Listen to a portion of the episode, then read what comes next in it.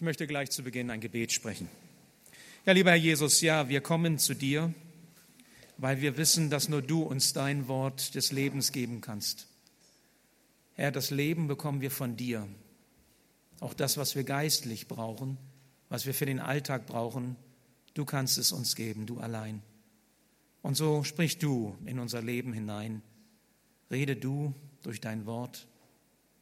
Gib, dass wir hören und das Gehörte auch aufnehmen und dass wir es auch tun.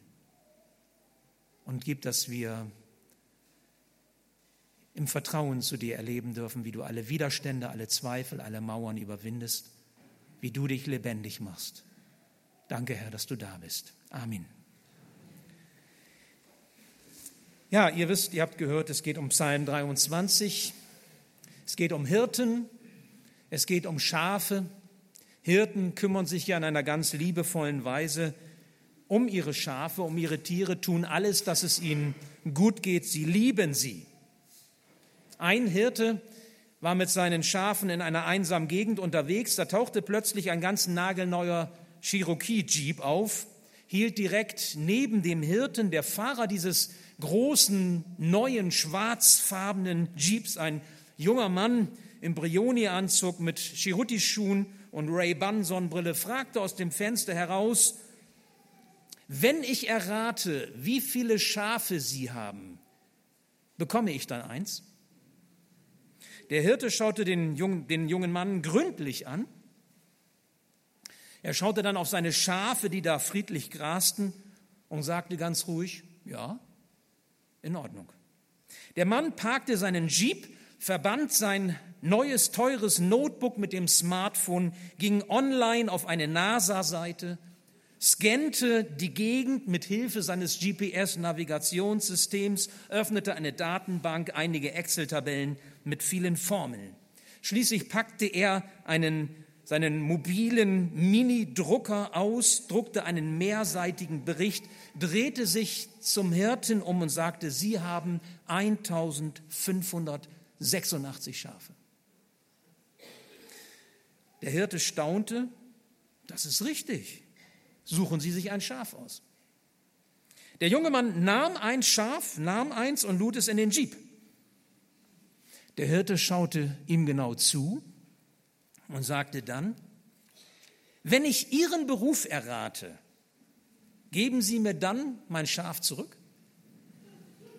Der junge Mann antwortete, klar, warum nicht? Darauf der Hirte, Sie sind Unternehmensberater. Ey Mann, das ist richtig. Woher haben Sie das gewusst? sagte der junge Mann. Ha, sehr einfach, meinte der Hirte. Erstens, kommen Sie hierher, obwohl Sie niemand gerufen hat. Zweitens, ja, ihr müsst noch warten, die Pointe kommt ganz am Ende der Predigt. Also ihr müsst noch warten. Erstens kommen Sie hierher, obwohl Sie niemand gerufen hat. Zweitens wollen Sie ein Schaf zur Bezahlung dafür, dass Sie mir etwas sagen, was ich schon längst weiß. Und drittens haben sie keine Ahnung von dem, was ich als Hirte mache. Und jetzt geben sie mir meinen Hund wieder.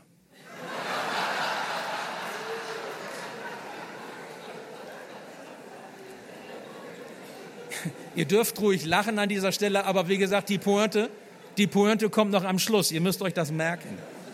Ihr müsst euch das merken. Es ist ja immer gefährlich, wenn man mit so einem humorvollen Ansatz startet.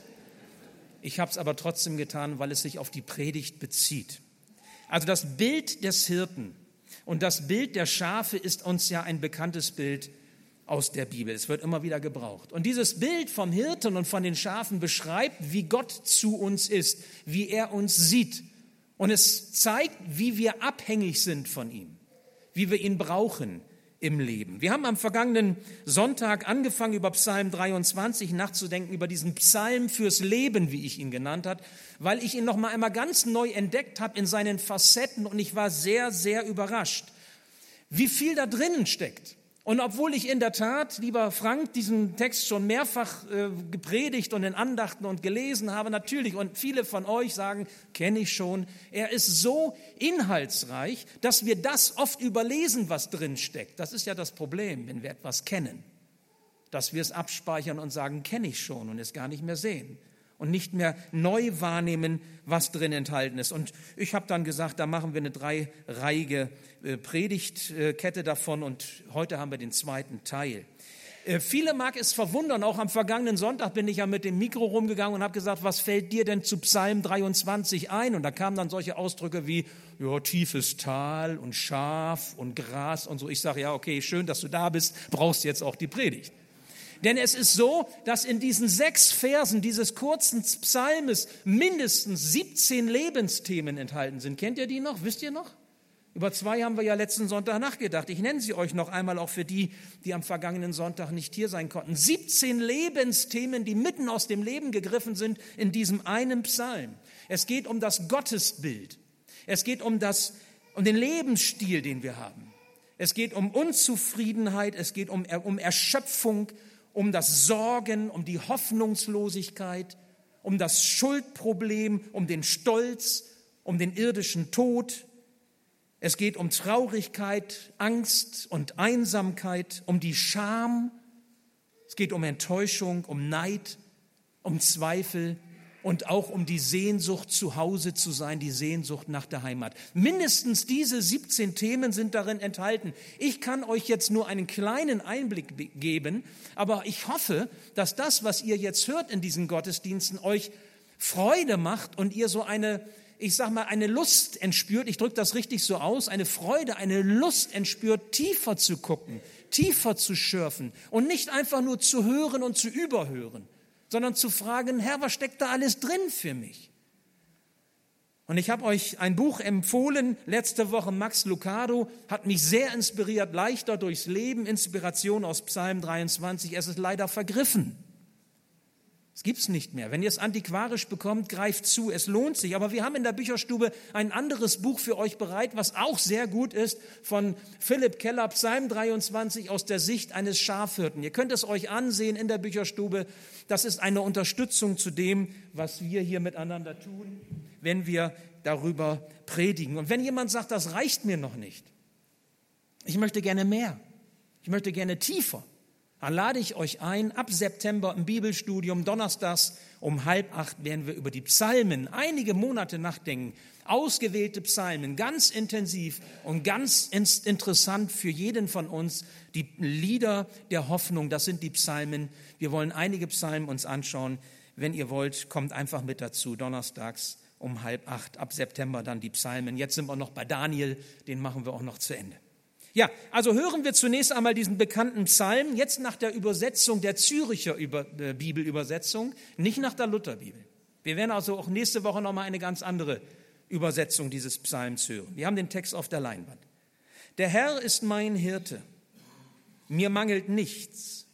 Er weidet mich auf grünen Auen. Zur Ruhe am Wasser führt er mich. Neues Leben gibt er mir.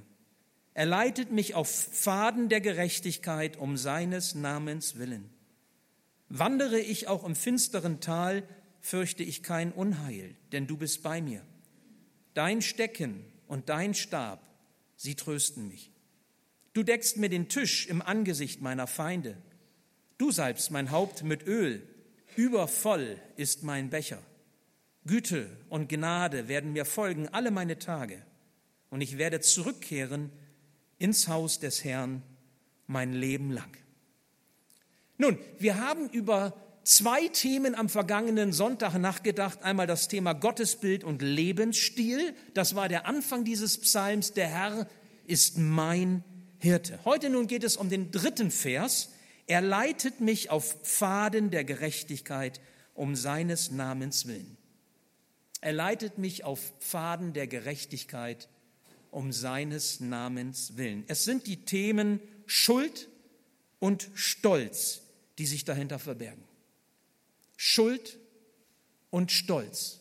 Und beides, Schuld und Stolz, kann im Leben eine schwere, schwere Last sein. Zunächst die Last der Schuld. Er leitet mich auf Pfaden der Gerechtigkeit. Ich möchte euch bitten, euch einmal vorzustellen, ihr seid zu einem ganz besonders großen, wunderbaren Fest eingeladen. Beispielsweise eine große Hochzeit von jemandem, der euch ganz wichtig ist. Vielleicht auch ein Jubiläum, ein, eine große Jubiläumsfeier. Ihr seid eingeladen. Es dürfen nur Leute kommen zu diesem Fest, die auf der Gästeliste stehen. Und du gehörst dazu. Ihr Lieben, solch ein Fest des Himmels wird es geben, wenn Gott seine Türen öffnet und uns zu sich bittet. Wenn wir dann bei ihm sein dürfen. Und stell dir vor, dieses große, wunderbare Fest und du bist dabei und du kannst endlich mal mit denen sprechen, deren Geschichte aus der Bibel dich so sehr bewegt hat. Noah, Mensch, wie war denn das damals, als du da gezimmert hast? Und die Leute, die da standen, was, wie, wie ist es dir damit ergangen? Oder Abraham oder Josef oder Mose oder Jakob oder David oder Jona. Mensch, wie war das so im Bauch des Fisches? Ne? Erzähl mal, wie ist es dir so gegangen? Also, das ist die Gelegenheit. Who is who? Wer ist da der biblischen Geschichte? Und du bist dabei und du kannst deine Fragen stellen und kriegst deine Antworten. Stell dir vor, so ein Fest. Bevor du eintrittst in diesen Festsaal, wirst du alles das ablegen, was da nicht hineingehört. Du brauchst die richtige Kleidung. Du musst festlich gekleidet sein, damit du dazugehörst. Alle deine Schuld, die Scham in deinem Leben, wofür du dich schämst, was du vielleicht vorenthältst und auch nicht drüber reden magst, weil du dich schämst, die Traurigkeit, Erlebnisse, sie haben dort keinen Platz mehr auf diesem Fest. Da gehören auch keine Krankheiten mehr hin, keine Depressionen, keine Leiden, kein Tod und kein Sterben mehr. Alles das spielt bei diesem Fest, zu dem du eingeladen bist, keine Rolle mehr. Und wenn du denn bei diesem Fest bist, wirst du Gott sehen, wie er wirklich ist. Du wirst ihm gegenüberstehen. Du wirst ihn sehen, so wie wir uns jetzt sehen. Stell dir das bitte einmal vor. Du brauchst dann keinen Glauben mehr, um Gott zu verstehen. Du brauchst dann auch nicht mehr sein Wort, die Bibel, um zu erkennen, wie er ist, weil du ihn erkennst, weil du ihm gegenüberstehst. Du brauchst auch keine Zeugen Gottes mehr, die dir helfen, auf einem guten Weg zu bleiben, die dich trösten und die dich ermutigen oder auch ermahnen und zurechtweisen. Sie brauchst du nicht mehr. Du brauchst auch nicht mehr Gottes großartige Schöpfung, die dich so beeindruckt und die dir zeigt, wie, wie wunderbar Gott alles gemacht hat. Du brauchst das alles nicht mehr, weil Gott selbst dein Gastgeber ist. Ja, ich könnte sagen, Gott ist das Fest und du bist dabei. Stell dir das vor.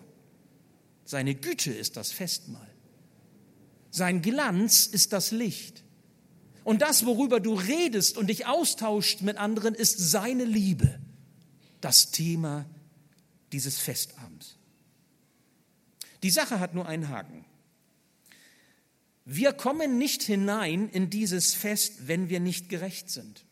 Nur wenn wir ganz und gar gerecht sind, kommen wir dazu. Und es wird deutlich, es liegt nicht an unserem Bemühen, dass wir uns anstrengen, anständig zu leben. Wenn du zu diesem Fest dazugehören möchtest, dann ist nicht deine Gemeindezugehörigkeit entscheidend, welcher Denomination du angehörst, welcher Glaubensrichtung, auch nicht welche theologischen Überzeugungen du hast. Es ist noch nicht mal entscheidend, ob du ein aktives Gemeindeglied bist und dich engagierst oder eher unscheinbar und im Verborgenen dein Christsein lebst. Auch das entscheidet nicht darüber, ob du bei diesem Fest dabei bist. Denn alle in diesem Festsaal sind gerecht in Gottes Augen. Und es ist keiner bei diesem Fest dabei, der nicht gerecht ist in Gottes Augen. Und das ist das Problem. Das ist das Problem. Denn wir sind es nicht. Gerecht. Ich bin es nicht. Gerecht. Paulus sagte den Christen der römischen Gemeinde, Römer 3, es gibt keinen, der gerecht ist, auch nicht einen. Wenn das stimmt, heißt das, es gibt keinen heute Morgen, der gerecht ist, auch nicht einen. Auch unter uns. Das ist ein absolutes Ausschlusskriterium für dieses Fest. So schön das auch sein mag, wir haben eigentlich keine Chance.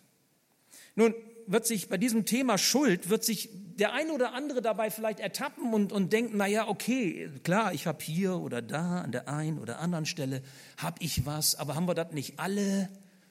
Und es gibt ja auch welche, die treiben das noch viel schlimmer. Ne, Gott, weißt du doch? Oder soll ich dir sagen, wer das ist? Habe ich sofort eine Liste? Der und die. Wisst ihr, das ist so, als würde die Mutter zu dem Jungen kommen und würde sagen, lieber Sohn, räume du mal dein Zimmer auf. Und der Sohn sagt zur Mutter, Mutti, weißt du was, guck mal, bei meinem Bruder ist das viel schlimmer, soll ich dir mal zeigen? Und dann sagt die Mutter, pass auf, komm mal her und nimmt den Sohn an die Hand und geht mit dem Sohn ins Schlafzimmer und sagt, pass mal auf, ich zeige dir mal, was wirklich Ordnung ist. Jetzt guck dir mal das Schlafzimmer an und guck mal in die Schränke. Das ist Ordnung. Wisst ihr, und so macht es Gott. Gott sagt nicht nur, du hast ja recht, da ist noch Fidi XY, der treibt das noch viel schlimmer als du. Also ist schon gut. Sondern Gott sagt, schau her, ich zeige dir, was ich unter Gerechtigkeit verstehe. Gott selbst ist der Maßstab dafür, was Gerechtigkeit in deinem und meinem Leben ist, was er von uns erwartet. Gott zeigt uns das. Er selbst ist immer im Recht. Gott trifft niemals eine falsche Entscheidung, auch nicht für dein Leben. Gott kommt niemals zu früh und niemals zu spät. Er ist niemals zu langsam und niemals zu schnell. Er ist nie zu laut oder nie zu leise. Gott ist immer vollkommen gerecht. Und eins ist doch klar, er kann in Ewigkeit nicht mit jemandem zusammen sein, der nicht gerecht ist, oder? Überlege. Wenn Gott mich Ungerechten aufnähme zu diesem Freudenfest, dann wäre Gott vielleicht mildtätig, aber er wäre doch nicht gerecht, oder? Nur wer dem Maßstab der Gerechtigkeit, und zwar seiner Gerechtigkeit entspricht, findet Einlass bei Gott. Zu Gottes Fest der Ewigkeit dürfen sich nur die zählen, die ohne Schuld sind. Denn, nur die, die ohne Schuld sind, sind gerecht in seinen Augen. Wisst ihr, und spätestens hier zeigt sich, ich muss ehrlich werden. Und du musst auch ehrlich werden. Nicht meinetwegen, sondern des Festes wegen, das auf dich wartet.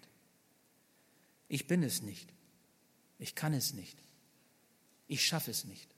Ich habe am letzten Sonntag gesagt, ich verstehe es eigentlich nicht, dass, dass Gemeinde immer noch so selbstgerecht ist. Und damit meine ich mich selbst auch. Gemeinde Jesu Christi ist der Ort, wo Menschen sein dürfen, was sie sind. Und wo sie sich nicht verstecken müssen, weil sie schuldig geworden sind oder weil sie sich schämen für das, was sie erlebt haben. Wenn in der Gemeinde nicht der Ort ist, wo Menschen die Gnade Gottes finden, ja bitteschön, wo denn sonst? Sagt mir's. Wo denn sonst? In der Welt? Am Arbeitsplatz? An der Schule? An der Uni? Nachbarschaft? Verwandtschaft? Wo denn sonst? Wenn nicht in der Gemeinde. Und dieses Ehrlichwerden ist ein schmerzhafter Prozess. Ich habe euch am vergangenen Sonntag kurz so ein bisschen mit reingenommen. Und es gehört ja auch für mich dazu, die, die, diese schwersten, ehrlichen Momente, das waren die, wo Gott mir einen Spiegel vorgehalten hat. Und ich kann mich noch gut erinnern, wie das vor einigen Jahren war. Und ich erkannt habe, was, was nicht gut gewesen ist, was nicht so gelaufen war, wie ich es eigentlich hätte machen wollen. Ich habe es anders machen wollen und habe es aber nicht so hinbekommen mit meinen Kindern, mit meiner Frau, mit der Familie oder auch anders. Und das war erschreckend und mir gingen die Augen über und ich weinte, weil ich erkannt habe, ich kann es nicht. Ich schaffe es nicht. Und ich kann das Rad der Zeit nicht wieder zurückdrehen und ungeschehen machen und nochmal neu anfangen, reset und dann fange ich nochmal neu von vorne an. Und nun bitte ich euch, lasst uns einmal auf Jesus schauen. Auf Jesus, wie er seine, seine Hände über die gesamte Menschheit hält und seinem himmlischen Vater zuruft, lasse sie herein, Vater. Mach die Tür auf für sie und lege die Strafe für sie auf mich. Ich bin bereit zu büßen für sie. Die Ehebrecherin dort. Lass mich ihre Scham und ihre Schande tragen. Den Lügner dort, den Neider, die Eifersüchtige, die Gierige, den Unversöhnlichen. Bitte, Vater, lege mir ihre Strafe auf. Ich will sie tragen, damit sie rein können zu dem wunderbaren Fest. Und was tut Gott? Der himmlische Vater legt die Strafe auf Jesus, lässt ihn bezahlen, damit wir nicht bezahlen müssen. Wisst ihr, Petrus, der Jünger, der Jesus ja so gut kannte, hat einmal gesagt, 1. Petrus 3, 18, Christus selbst hat ja ebenfalls gelitten, als er, der Gerechte, für die Unschuldigen starb. Er hat mit seinem Tode ein für allemal die Sünden der Menschen gesühnt und hat damit auch euch den Zugang zu Gott eröffnet. Das ist wunderbar. Und wenn du zu diesem Fest dazugehören möchtest, wenn du auch mittendrin sein willst, weil, weil, weil Jesus dich bei sich haben möchte, dann musst du dein Schuldproblem lösen. Er leitet mich auf Pfaden der Gerechtigkeit. Ja, was für eine Gerechtigkeit ist denn das? Nicht deine, nicht meine. Es ist seine Gerechtigkeit, die er schenkt. Dieser Pfad ist wie ein Weg hin unter das Kreuz. Und wisst ihr, was ich mir bildlich vorstelle? Dass am Ende dieses Pfades bis unter das Kreuz ganz viele Rucksäcke liegen.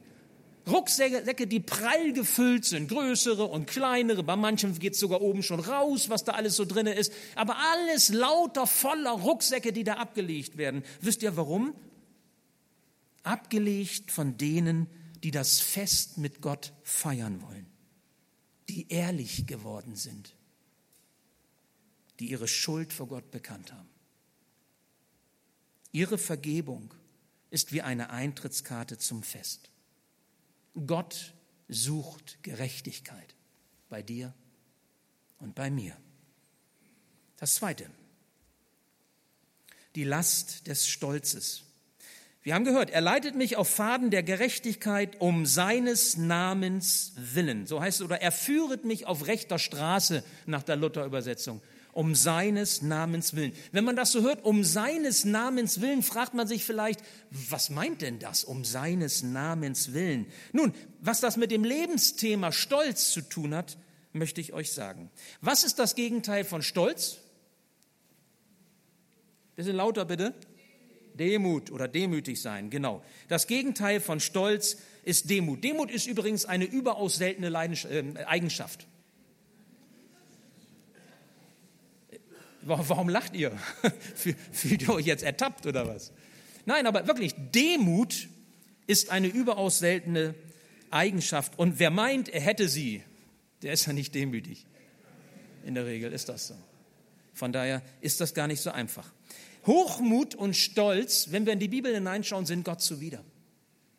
Ich könnte euch jetzt einige Bibelstellen aufzählen, ich will das jetzt nicht so ähm, ähm, jetzt hier nicht zu konkordanzmäßig machen oder bibelstellenmäßig. Es ist tatsächlich so viele Bibelstellen, die das deutlich machen, dass, dass Gott Hochmut, ich sage jetzt mal, hasst. Hasst. Und er tut so manches, und das ist jetzt der Punkt, Gott tut so manches, dass wir in unserem Leben, im Alltag immer wieder demütig werden. Kennt ihr das? Wenn du denkst, jetzt ist es toll, ne? jetzt läuft es, jetzt ist alles gut, ich fühle mich gut, ich bin oben auf, ich schwimme oben auf der Welle. Ganz oft ist es doch so auch, also jedenfalls ist das bei mir oft genug so und ich weiß es aus der Seelsorge auch bei vielen anderen. Dann passieren manchmal Dinge, die uns wieder runterholen. Ne? Versteht, was ich meine? Guckt mich jetzt nicht so mit großen Fragezeichen an. Also wenigstens einer, der, einer nickt mal bitte. Ja, ja Dankeschön, Dankeschön. Ja, bin ja beruhigt, dass ich weitermachen kann. Es gibt Kritik, mit der wir umgehen müssen. Das kann ein Punkt sein. Manchmal sind es die Menschen, die uns besonders nahestehen. Ich finde, die haben auch ein Recht dazu, die uns kennen, die uns lieben, haben auch ein Recht dazu, uns zu kritisieren. Und doch fällt es uns schwer, mit dieser Kritik umzugehen und das Positive daraus zu ziehen. Wir erleben auch Misserfolge und mögen nicht dazu stehen, weil wir erfolgreich sein wollen. Wir erleben Enttäuschungen. Gott lässt sie zu. Wir erleben Herausforderungen, vielleicht auch Krisen. Und Gott möchte uns dadurch auch Demut lernen, lehren. Es heißt in Sprüche 8, Vers 13, wer Ehrfurcht vor dem Herrn hat, der hasst das Böse. Ich, also sagt Gott, ich verachte Stolz und Hochmut, ein Leben voller Bosheit und Lüge ist mir ein, ein Gräuel. Und ich möchte euch bitten, erinnert euch doch noch einmal an diesen Mann, der da vorgefahren ist zu der Schafherde, zu dem Hirten mit dem dicken Jeep und mit all dem technischen Gedöns, was er für einen Eindruck machen wollte. Wisst ihr noch? Darf ich dich fragen, womit möchtest du Eindruck in deinem Leben machen? Und jetzt sag mir bitte nicht, nö, kein Problem, ich bin so demütig, das brauche ich nicht. Womit, vielleicht gelingt es dir nicht immer, aber womit möchtest du Eindruck machen? Oder wonach suchst du, damit du damit Eindruck machen kannst? Vielleicht kannst du ja mit diesem Bild nichts anfangen, weil du weder Jeep fährst noch teure Anzüge trägst. Vielleicht ist es bei dir auch was ganz anderes. Aber wisst ihr, die Bilder sind austauschbar. Die stolze Einstellung, die bleibt. Und ich möchte an dieser Stelle ganz deutlich sagen, Demut hat nichts mit einem kleinen Selbstwert zu tun. Wenn jetzt jemand von euch sagt, wieso, ich habe ein geringes Selbstwertgefühl, ich kann gar nicht demütig sein, dann bist du ganz schön stolz. Weil die Haltung des Herzens ist entscheidend. Ich habe eine Menge Menschen kennengelernt mit geringem Selbstwertgefühl, die, die aber sehr wohl stolz sein können und ihren Stolz haben. Wisst ihr, der Psalm 23 sagt, er leitet mich auf Faden der Gerechtigkeit um seines Namens willen. Um seines Namens willen. Also worum geht es? Es geht um seinen Willen, nicht um meinen. Es geht um seine Ehre, nicht um meine Ehre. Nicht ich stehe im Mittelpunkt mit dem, was ich bin, was ich kann und was ich tue, sondern Gott selbst. Er steht im Mittelpunkt. Das macht doch gerade der Psalm 23 auf so wunderbare Weise deutlich. Steht da irgendwo drin, ich tu das und ich kann das Gott und super und toll? Nein. Was steht da drin? Was sagt es? Er weidet mich, er führet mich, er leitet mich, du bist bei mir, du tröstest mich, du deckst den Tisch, du salbst mein Haus, du, Haupt, du schenkst mir voll ein, deine Güte und Gnade. Gott ist der Handelnde. Gott ist der, um den es geht. Die Anerkennung gebührt allein ihm. Nun haben wir aber alle auch diesen Hunger und diesen Durst danach wertgeachtet und anerkannt zu sein. Ich genauso wie ihr. Übrigens, ich habe ja auch mit vielen Menschen zu tun, die vorne stehen. Ich habe viel mit Menschen zu tun, die große Verantwortung tragen. Von der Politik bis hin zu Verbänden oder Gemeinden oder Werken und Einrichtungen, wie auch immer. Glaubt mir, sie haben alle Hunger nach Anerkennung. Sie haben alle, egal wie begabt sie sein mögen, wo manche vielleicht aufschauen und sagen, toll, so ein bisschen was von dem würde ich auch gerne haben wollen.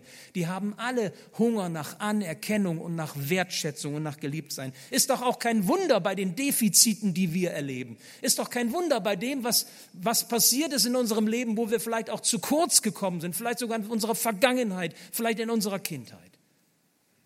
Ja, wisst ihr, und es ist gut, wenn wir andere ermutigen, wenn wir andere loben wenn wir auf andere zugehen, auch bei denen, die so mitarbeiten, auch hier vielleicht im Gottesdienst oder in der Gemeinde oder am Arbeitsplatz oder anderswo, wenn wir sagen, Mensch, toll, ich finde super, dass du das machst, ich finde toll, wie du das gemacht hast und ich möchte das einfach mal so sagen. Ja, und es auch, tut auch gut, wenn wir das mal, jeder von uns, hin und wieder erlebt. Natürlich. Aber Gott wird uns nur so viel Anerkennung geben, wie wir vertragen. Der Satz ist so wichtig, den sage ich nochmal, obwohl er so simpel ist. Gott gibt dir und mir nur so viel Anerkennung, wie es für uns gut ist. Manchmal kommt es mir so vor, als wäre es mit einem Stolz bei uns wie bei einem ganz tollen Buffet auf einem Fest. Und ihr merkt, ich bleibe in dem Bild. Stellt euch vor, diese Hochzeitsfeier, dieses Jubiläum und dann wird die Tür geöffnet zu dem großen, wunderbaren Buffet. Wisst ihr, was dann in der Regel passiert bei ganz vielen Menschen? Jetzt guckt ihr schon wieder so, als wüsst ihr nicht, was ich meine.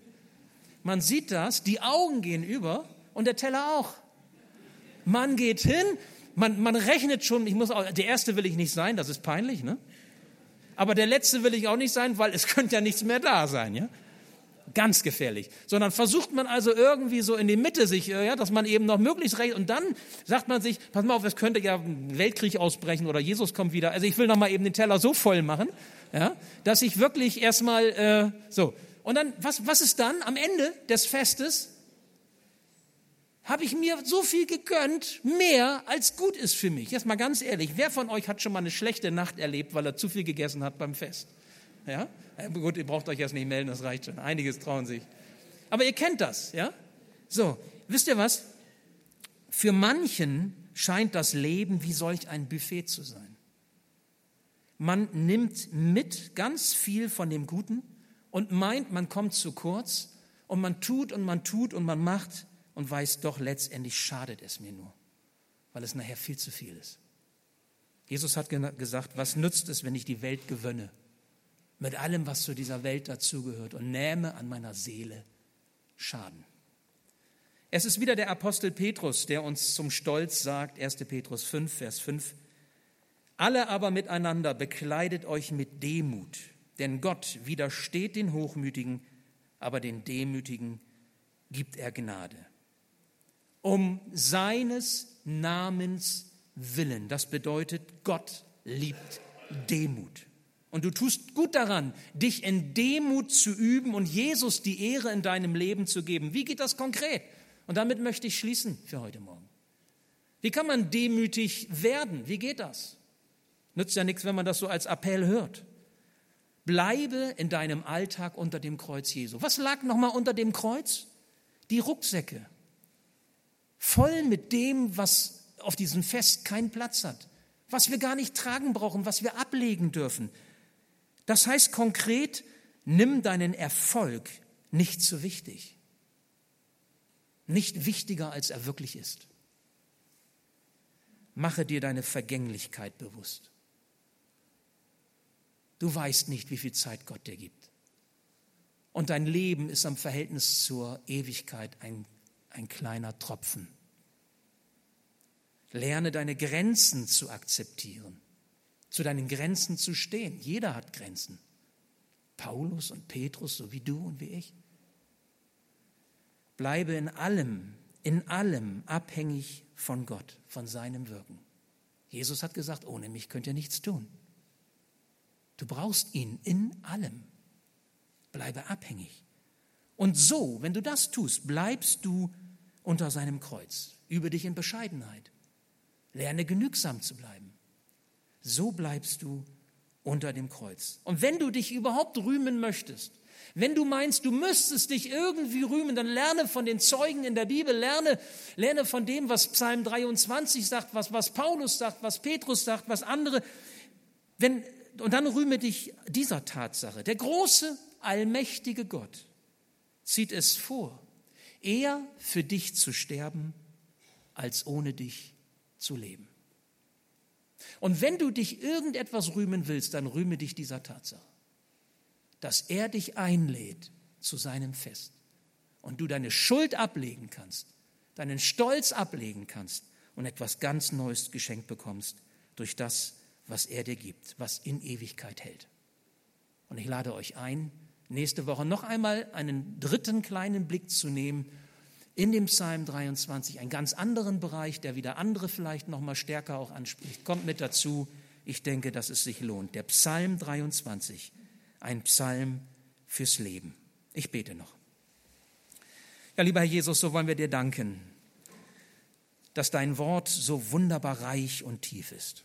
Ja, und wenn wir es so oft gehört haben und denken, wir kennen doch schon alles und wir haben doch über alles schon nachgedacht, so kann uns dein Wort immer wieder treffen. Und darum bitte ich dich, dass wir ganz neu hören können, dass wir nicht überhören, sondern dass dein Wort uns an den Stellen trifft, wo wir es brauchen und nötig haben. Danke, dass du unser Schuldproblem gelöst hast. Danke, dass wir unsere Rucksäcke ablegen dürfen unter das Kreuz. Und danke, Herr, dass dein dass dein Tod uns auch den Stolz bricht und du uns Demut lehrst. Und dass wir auf diesem Fest sein dürfen, ohne diese Dinge, die uns doch nur hindern, uns zu freuen, in Ewigkeit zu freuen mit dir. Herr, wir rühmen uns der Tatsache, dass du dein Leben gelassen hast für uns, weil du nicht ohne uns sein willst in Ewigkeit. Und ich möchte dich bitten, dass niemand heute nach Hause geht, ohne diese Botschaft verstanden zu haben, dass du ihn so unendlich lieb hast, dass du alles für ihn getan hast damit er mit dir dieses Fest erleben darf. Danke für dein Wort und danke für dein Reden und für alle deine Zusagen. Amen.